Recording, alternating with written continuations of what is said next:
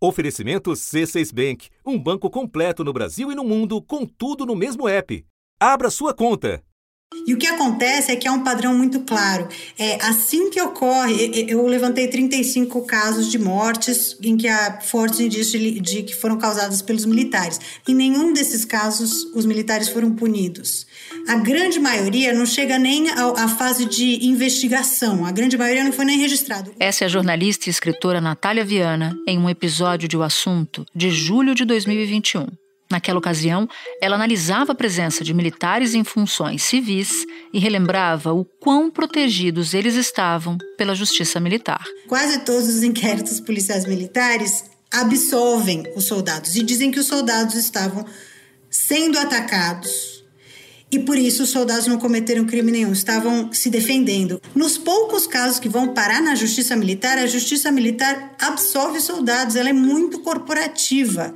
Agora, as investigações sobre os crimes praticados no 8 de janeiro trazem de volta a discussão sobre a impunidade quando integrantes das Forças Armadas julgam seus colegas de corporação. Até porque os indícios de omissão de alguns militares são claros. Que aí no momento em que estavam lá dentro do palácio, e aí a, vinha a ordem superior, prende essas pessoas. E a informação que voltava da ordem superior é: não, não dá para prender. Mas por que, que não dá para prender? Ah, tá tendo uma confusão lá com o exército porque há várias pessoas que são do exército ou familiares de militares que estavam ali no ato golpista e houve essa resistência de prisão. Aí houve falha da Guarda Presidencial e do GSI. O Gabinete de Segurança Institucional também falhou. E a informação que a gente tem é que por que teria falhado? Porque vários é, integrantes do GSI ainda são egressos do governo Bolsonaro, né? ligados ao ex-presidente.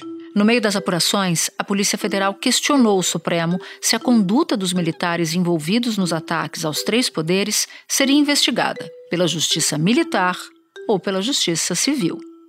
E a resposta veio. O ministro do Supremo Tribunal Federal, Alexandre de Moraes, atendeu ao pedido da Polícia Federal para que o STF julgue militares envolvidos nos ataques de 8 de janeiro às sedes dos três poderes em Brasília. Decisão baseada no conjunto de julgados na jurisprudência da Corte. Moraes afirmou que nos crimes praticados naquele domingo, a lei não faz distinção entre investigados, civis ou militares. E esclareceu que o Código Penal Militar não tutela a pessoa do militar militar, mas sim a dignidade da própria instituição das Forças Armadas, conforme pacificamente decidido pela Suprema Corte ao definir que a justiça militar não julga crimes de militares, mas sim crimes militares. Entre os possíveis crimes estão atos terroristas, associação criminosa armada, abolição violenta ao Estado Democrático de Direito e golpe de Estado.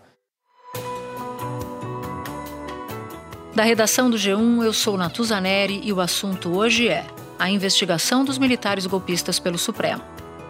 Para entender os bastidores da decisão do ministro Alexandre de Moraes, o que está em jogo e o papel da justiça militar brasileira ao longo da história, eu converso com Rafael Moraes Moura, repórter do jornal O Globo em Brasília, e em seguida falo com Carlos Fico, professor de História do Brasil da Universidade Federal do Rio de Janeiro. Quarta-feira, 1 de março. Rafael, eu te proponho o início da nossa conversa perguntando sobre o que o Ministério Público Militar está apurando de forma sigilosa sobre a conduta de militares nos atos golpistas de 8 de janeiro. Quantas apurações preliminares, por exemplo, estavam ou estão na Justiça Militar e do que elas tratam? A gente tem oito apurações preliminares em andamento no Ministério Público Militar. Lembrando que são apurações preliminares, porque naquele jargão jurídico que a gente odeia, são notícias de fato, ou seja, ainda não são inquéritos, elas não são tão avançadas assim. Então, elas tratam, por exemplo, da participação de militares nos atos, o envolvimento deles nos protestos golpistas, elas tratam também da atuação do batalhão da Guarda Presidencial e do primeiro regimento de cavalaria de guarda, que são responsáveis pela segurança do Palácio do Planalto. Lembrando que os manifestantes eles não tiveram nenhuma dificuldade de entrar no Palácio do Planalto, subir a rampa e chegar às imediações do gabinete do presidente Lula. Essas imagens feitas na hora da invasão ao Planalto mostram militares conversando com terroristas. Um deles cumprimenta um invasor. Então, a atuação específica do batalhão da Guarda Presidencial é alvo também de uma das linhas de investigação do Ministério Público Militar. Até o envolvimento dos militares na fuga dos manifestantes após esses atos antidemocráticos também é uma das frentes de investigação. E temos outras duas linhas de investigação, outras duas apurações preliminares da TUSA, que envolvem até a proteção a manifestantes, acolhimento de manifestantes acampados pelo Comando Militar da Amazônia e proteção a manifestantes lá na décima região militar em Fortaleza. Então a gente tem essas oito apurações preliminares que estavam tramitando no Ministério Público Militar até então e que agora são duramente atingidas pela decisão do ministro Alexandre de Moraes. Mas elas são de fato duramente atingidas? Eu tenho essa dúvida, porque há uma zona cinzenta aí. Um militar hoje me explicava, por exemplo, que os. Vamos usar aqui o exemplo do Palácio do Planalto. Se houvesse alguém da Guarda Presidencial, do batalhão da Guarda Presidencial, que, como você bem explicou, estava ali com a atribuição de proteger o Palácio do Planalto, ou ele próprio depredasse o prédio, que isso seria um crime típico da justiça militar. Mas um militar da reserva ou da ativa que não estivesse com essa atribuição, né, de proteger o Palácio do Planalto naquele momento, entra no Planalto, invade e quebra alguma coisa, que ele iria, por exemplo, para o Supremo Tribunal Federal, ou seja, para a Justiça Civil. Então, a minha dúvida é se de fato alguns desses inquéritos, mesmo com a decisão do Supremo, não continuariam na Justiça Militar. Essa é a dúvida até de integrantes do Ministério Público Militar com quem eu conversei ao longo dos últimos dias e das últimas horas. Porque a decisão do ministro Alexandre de Moraes, por que, que ele manda, por que, que ele decide que cabe ao Supremo Tribunal Federal julgar os militares? Porque é um pedido da Polícia Federal que diz que, olha, a gente fez depoimentos, ouvimos policiais militares apontando participação e omissão dos militares do Exército Brasileiro, do GSI uhum. e do Batalhão da Guarda Presidencial. Então, ele aponta participação e omissão. O coronel Fábio apontou ainda que seriam vários erros do Exército foi informado que o Exército estava tentando impedir a PM de realizar as prisões. E antes da invasão, ele já tinha tentado três vezes acabar com o acampamento em frente ao QG, mas o Exército sempre discordou e impediu a operação. Inclusive, no dia 8 de janeiro, a PM foi ao acampamento, mas acabou impedida pelo Exército de entrar e fazer as prisões. Como você bem indicou, nós temos uma série de situações possíveis. Né? O batalhão da Guarda Presidencial Nesse caso, poderia ter sido omisso, no caso, né? E também uhum. temos o caso dos militares que estavam lá, no, infiltrados no meio da multidão e depredaram o patrimônio público. Então, dentro do próprio Ministério Público Militar, a dúvida é o que, que vai acontecer com isso agora? O Alexandre de Moraes vai acionar o Ministério Público e pedir para ser encaminhado tudo? Vai ser paralisado? O próprio Código Penal Militar diz né, que o, o crime militar cometido dentro de uma instalação militar pelo militar e o batalhão da guarda presidencial é uma unidade militar, né? Então, assim, uhum. a gente uhum. vai ter que acompanhar os próprios desdobramentos, porque os próprios investigadores com quem eu conversei hoje não sabiam, Natuza, a resposta a essa, essa questão. Agora, o interessante é que, quando a gente fala também do impacto da decisão do ministro Alexandre de Moraes às investigações, a gente tem quase dois meses de atentados. Os atentados ocorreram em 8 de janeiro. A gente, e a gente tinha duas frentes de investigação a Procuradoria-Geral da República investigando civis. E nesse período, a Procuradoria-Geral da República denunciou 912 pessoas. Natuza, você tem ideia de quantas pessoas foram denunciadas pelo Ministério Público Militar? Nenhuma. Nenhuma pessoa foi denunciada pelo Ministério Público Militar. Então, também existe uma insatisfação dentro do Superior Tribunal Militar com o fato das investigações do Ministério Público Militar não terem avançado tanto nesse período. Faz todo sentido. Nessa terça, inclusive, que é quando a gente grava o episódio, o futuro presidente da Justiça Militar, do Superior Tribunal Militar, o brigadeiro Joseli, ele concordou com Alexandre de Moraes e disse que a decisão do ministro do Supremo vai na linha na linha correta segundo o entendimento dele. Claro que nos bastidores, ele mesmo sendo futuro presidente da Corte Militar, não significa que outros ministros da Justiça Militar concordem com ele. Você, inclusive, tem apuração nesse sentido. Perfeito. A posição do presidente do STM é aquela posição, Natuza, que a gente conhece, conhecendo bem o trâmite em Brasília, de um, um, um magistrado que vai assumir o comando de um tribunal Superior, lembrando que o ministro Alexandre de Moraes também é presidente do TSE, e tentou ali fazer a média, reduzir o desgaste, né, aparar as arestas e não quer criar nenhum conflito com um futuro presidente de tribunal superior. Mas no caso também dentro do STM, outras alas do tribunal não viram da mesma maneira a decisão do ministro Alexandre de Moraes, que decidiu deixar com o Supremo Tribunal Federal o julgamento dos militares. Isso porque conversando com outros magistrados, lembrando que o STM é formado por 15 ministros e tem ministros que são ministros militares, mas tem ministros que são ministros civis. Então, o ministro é um tribunal híbrido. Tem ministros que viram, sim, nessa decisão do ministro Alexandre de Moraes, um sinal de que ele suprimiu a competência da justiça militar de julgar os militares. Um sinal de que o próprio Supremo não gosta da justiça militar e não confia nela. E aí, Natuza, a gente vai vendo, assim, ao longo de toda a história, aquela sensação de que a justiça militar é corporativista, ela alivia para os seus, de que ela não seria confiável, não seria linha dura na hora de julgar os militares. E tem até julgamentos em andamento no Supremo Tribunal Federal que tratam da competência da justiça militar. É, existe uma lei recente de 2017 que ampliou a competência da justiça militar e esse julgamento ainda não foi concluído pelo Supremo Tribunal Federal. Teve uma outra apuração interessante, eu mencionei a sua, sobre esse, esse constrangimento ou esse desconforto de integrantes da justiça militar, que foi no seguinte sentido a cúpula das Forças Armadas concordou integralmente, segundo essa apuração do, do nosso colega Valdo Cruz, com a decisão de Moraes. E eu fiz uma apuração semelhante, mas eu falei com uma das forças só.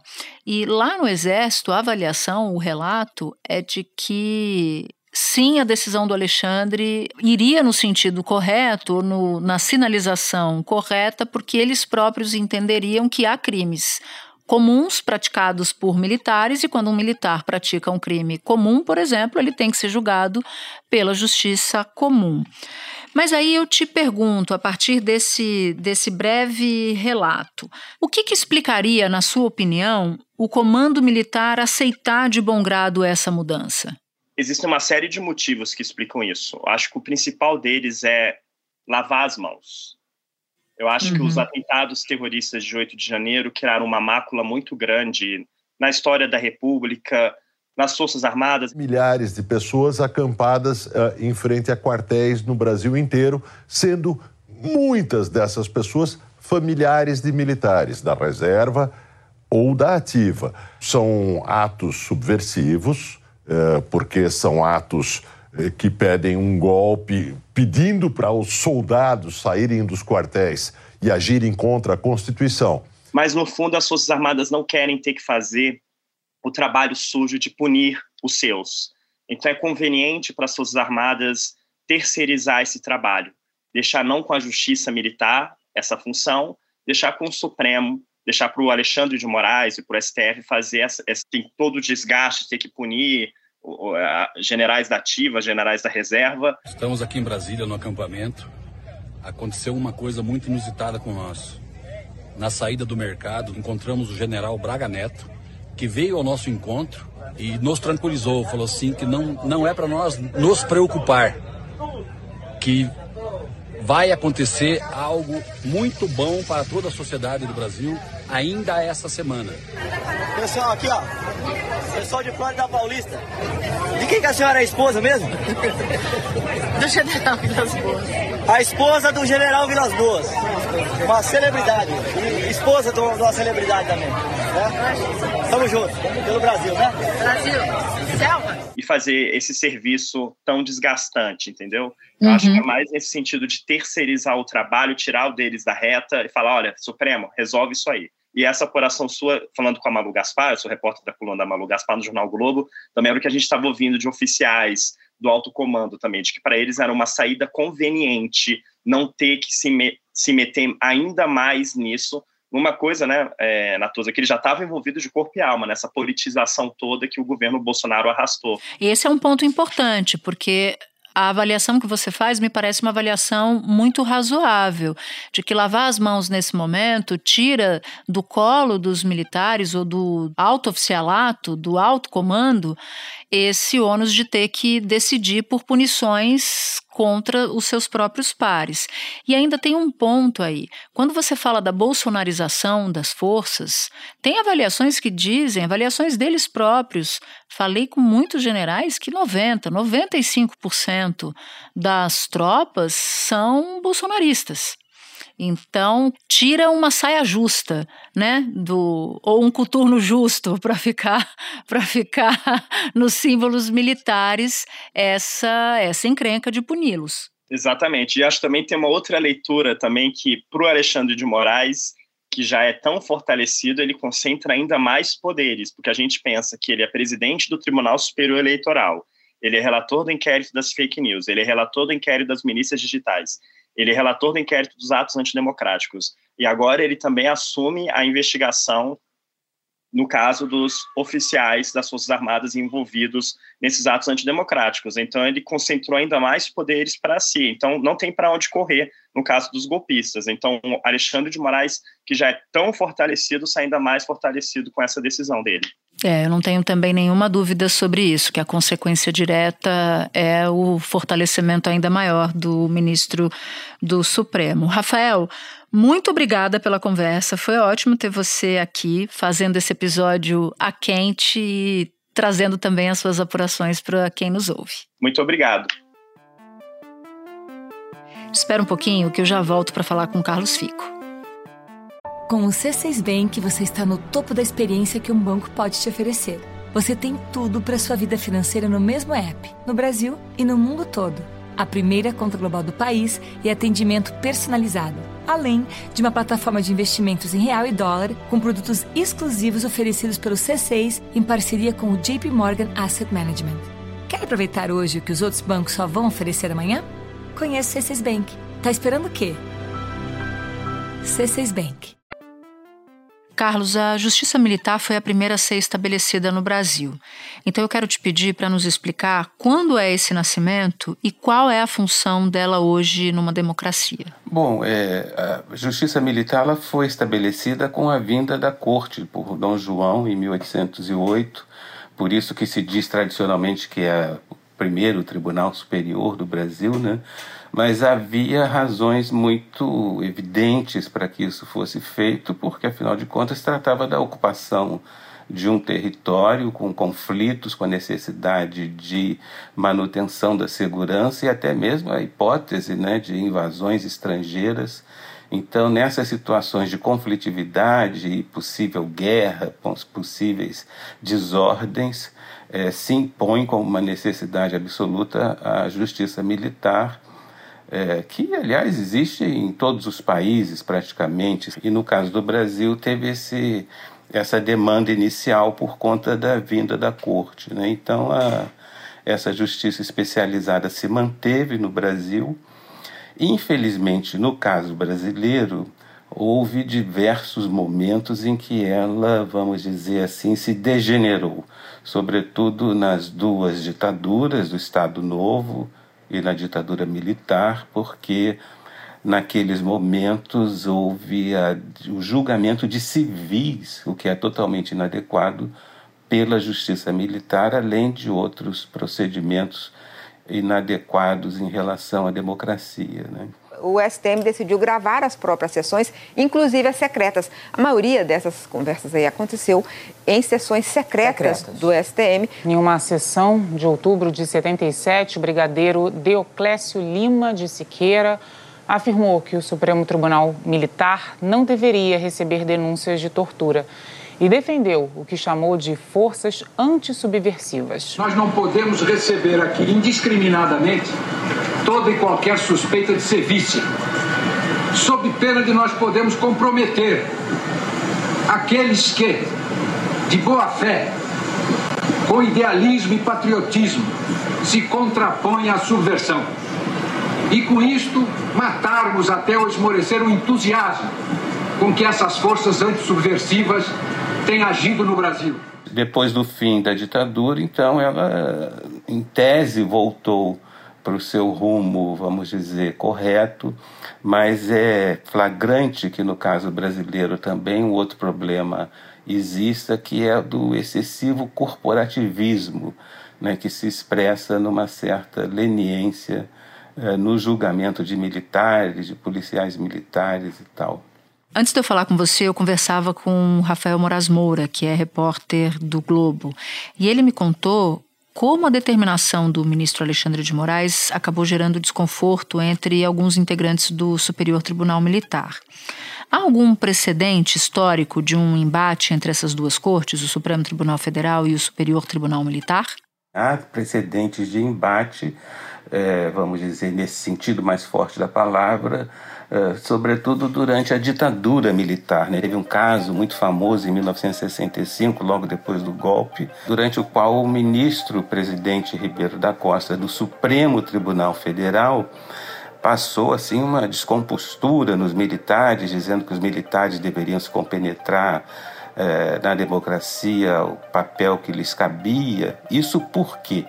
Porque havia muita reclamação entre os militares contra habeas corpus que eram dados pelo Supremo Tribunal Federal, especialmente em favor de dois governadores depostos, o Mauro Borges de Goiás e o Miguel Arraes de Pernambuco. Então, é, houve um conflito ali intenso, o, o general Costa Silva reagiu.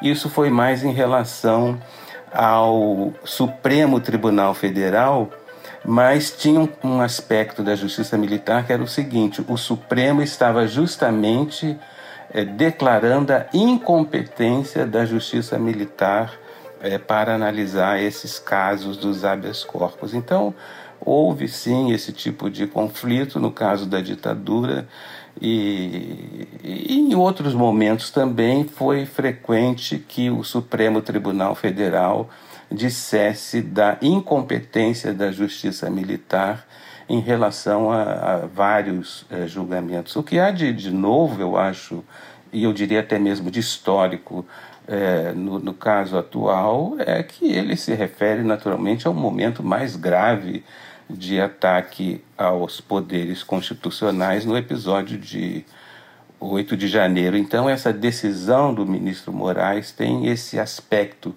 político que é, é óbvio, né? É, ele fala no seu, na sua decisão que, corretamente que uma coisa são crimes militares, que devem ser julgados pela justiça militar, e outra coisa são crimes demilitares, né, que devem ser julgados pela justiça civil eventualmente.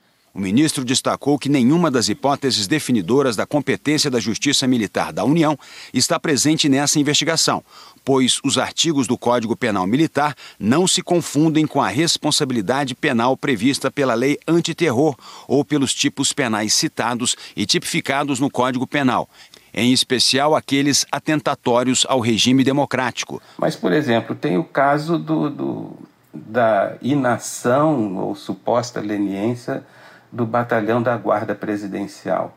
É, nesse caso, é um crime militar, né? Eu digo cada da minha modesta posição, sem querer confrontar o ministro Moraes, e provavelmente isso vai aparecer em algum momento, como aliás comentou o futuro presidente do STM hoje. Quer dizer, o fato do comandante do batalhão da Guarda Presidencial não ter agido não caracteriza, pergunto eu, um crime militar? Me parece que é um crime claro de negligência é, militar. Isso vai ter que ser decidido provavelmente ao longo do inquérito, dos inquéritos. Né? Isso é importante porque você cita o Código Penal Militar. E na decisão do Alexandre de Moraes, há um trecho em que ele faz alusão ao Código Penal. Isso pode ajudar a clarear um pouco mais as coisas. Diz assim: o Código Penal Militar não tutela a pessoa do militar, mas sim a dignidade da própria instituição Forças Armadas, conforme pacificamente decidido por essa Suprema Corte, ao definir que a Justiça Militar não julga crimes de militares, mas crimes militares, o que combina com esse exemplo que você deu, replicando o futuro presidente do STM o brigadeiro Joseli. E eu falei com o brigadeiro Joseli Carlos, ele me disse que fez uma avaliação positiva da decisão de Moraes e foi além. Se não for na explicação dele contra o patrimônio militar ou contra o dever militar, e se não for contra uma situação em que se estava sujeito à administração militar, não é crime militar, portanto. Então ele concorda com Alexandre de Moraes nessa avaliação que você acabou de fazer. É, nesse caso a gente precisa, assim, em termos de análise política, também considerar que houve uma reação negativa e o futuro presidente da STM está tentando também colocar ali as coisas mais ou menos em termos. Né? Agora, é, me parece que uh, o caso de crime militar é um caso muito grave. Né? Quando se trata de crime militar em relação a ataques aos poderes constitucionais, tem um aspecto que é gravoso, que agrava essa situação, que é o seguinte: os militares na história republicana do Brasil, nem estou falando dos últimos anos, estou falando das, de todas as décadas posteriores à proclamação da República, eles sempre fizeram questão de que na Constituição brasileira, nas constituições diversas, que, que nós já tivemos na República, sempre lhes fosse atribuída uma competência específica. Qual? A garantia dos poderes constitucionais. Fazem questão absoluta disso, criaram um enorme problema na Constituição de 88, na Constituinte. Bom, pela primeira vez na história brasileira, os três poderes constitucionais executivo, legislativo, judiciário, foram simultaneamente atacados de maneira subversiva, né, de maneira terrorista, ou como se queira. Eu me pergunto, o que as Forças Armadas, que têm essa determinação constitucional de garantia dos poderes, fizeram? Fizeram muito pouco, ou foram até mesmo lenientes, conforme algumas suspeitas em relação justamente a essa unidade eh, do Exército que é o batalhão da Guarda Presidencial. Não caracterizar isso como crime militar me parece problemático. Não é que eu discorde, digamos, do componente político que está nessa decisão, no sentido de que todos devem ser punidos, militares ou civis, que participaram é, dessa tentativa de subversão. Uh, mas existe essa outra dimensão, quer dizer, que é o batalhão da guarda presidencial que tem, que expressa, vamos dizer, essa incumbência constitucional no caso do poder executivo, não vai ser caracterizado como incorrendo eventualmente num, num crime militar, se ficar comprovada a leniência, é, porque para as forças armadas um comandante cometer um crime militar é algo extremamente grave. E se isso aconteceu, eu acho que deveria ficar caracterizado, sob pena de mais uma vez uh, se conseguir, vamos dizer assim, não punir oficiais generais por crimes militares, porque isso já aconteceu muitas vezes. Né? Chega ali para é, julgar um soldado de, acusado de deserção ou de desacato, ele é condenado no crime militar. Mas chega na hora de um oficial general ser julgado por isso ou por aquilo, o corporativismo às vezes prevalece. Carlos, foi um prazer enorme te receber aqui, foi muito esclarecedor. Eu gosto particularmente quando a gente pega um fato atual, mas aproveita para fazer uma viagem na história. E por isso eu te agradeço muito pela tua presença hoje aqui com a gente. Imagina, é um prazer, Natus. Um abraço para vocês. Este foi o assunto podcast diário disponível no G1, no Globoplay, no YouTube ou na sua plataforma de áudio preferida. Vale a pena seguir o podcast na Amazon ou no Spotify, assinar no Apple Podcasts, se inscrever no Google Podcasts, no Castbox ou no YouTube e favoritar na Deezer. Assim, você recebe uma notificação sempre que tiver um novo episódio. Comigo na equipe do assunto estão Mônica Mariotti, Amanda Polato, Tiago Aguiar, Gabriel de Campos, Luiz Felipe Silva, Tiago Kazuroski, Etos Kleiter e Nayara Fernandes. Eu sou Natuzaneri e fico por aqui. Até o próximo assunto.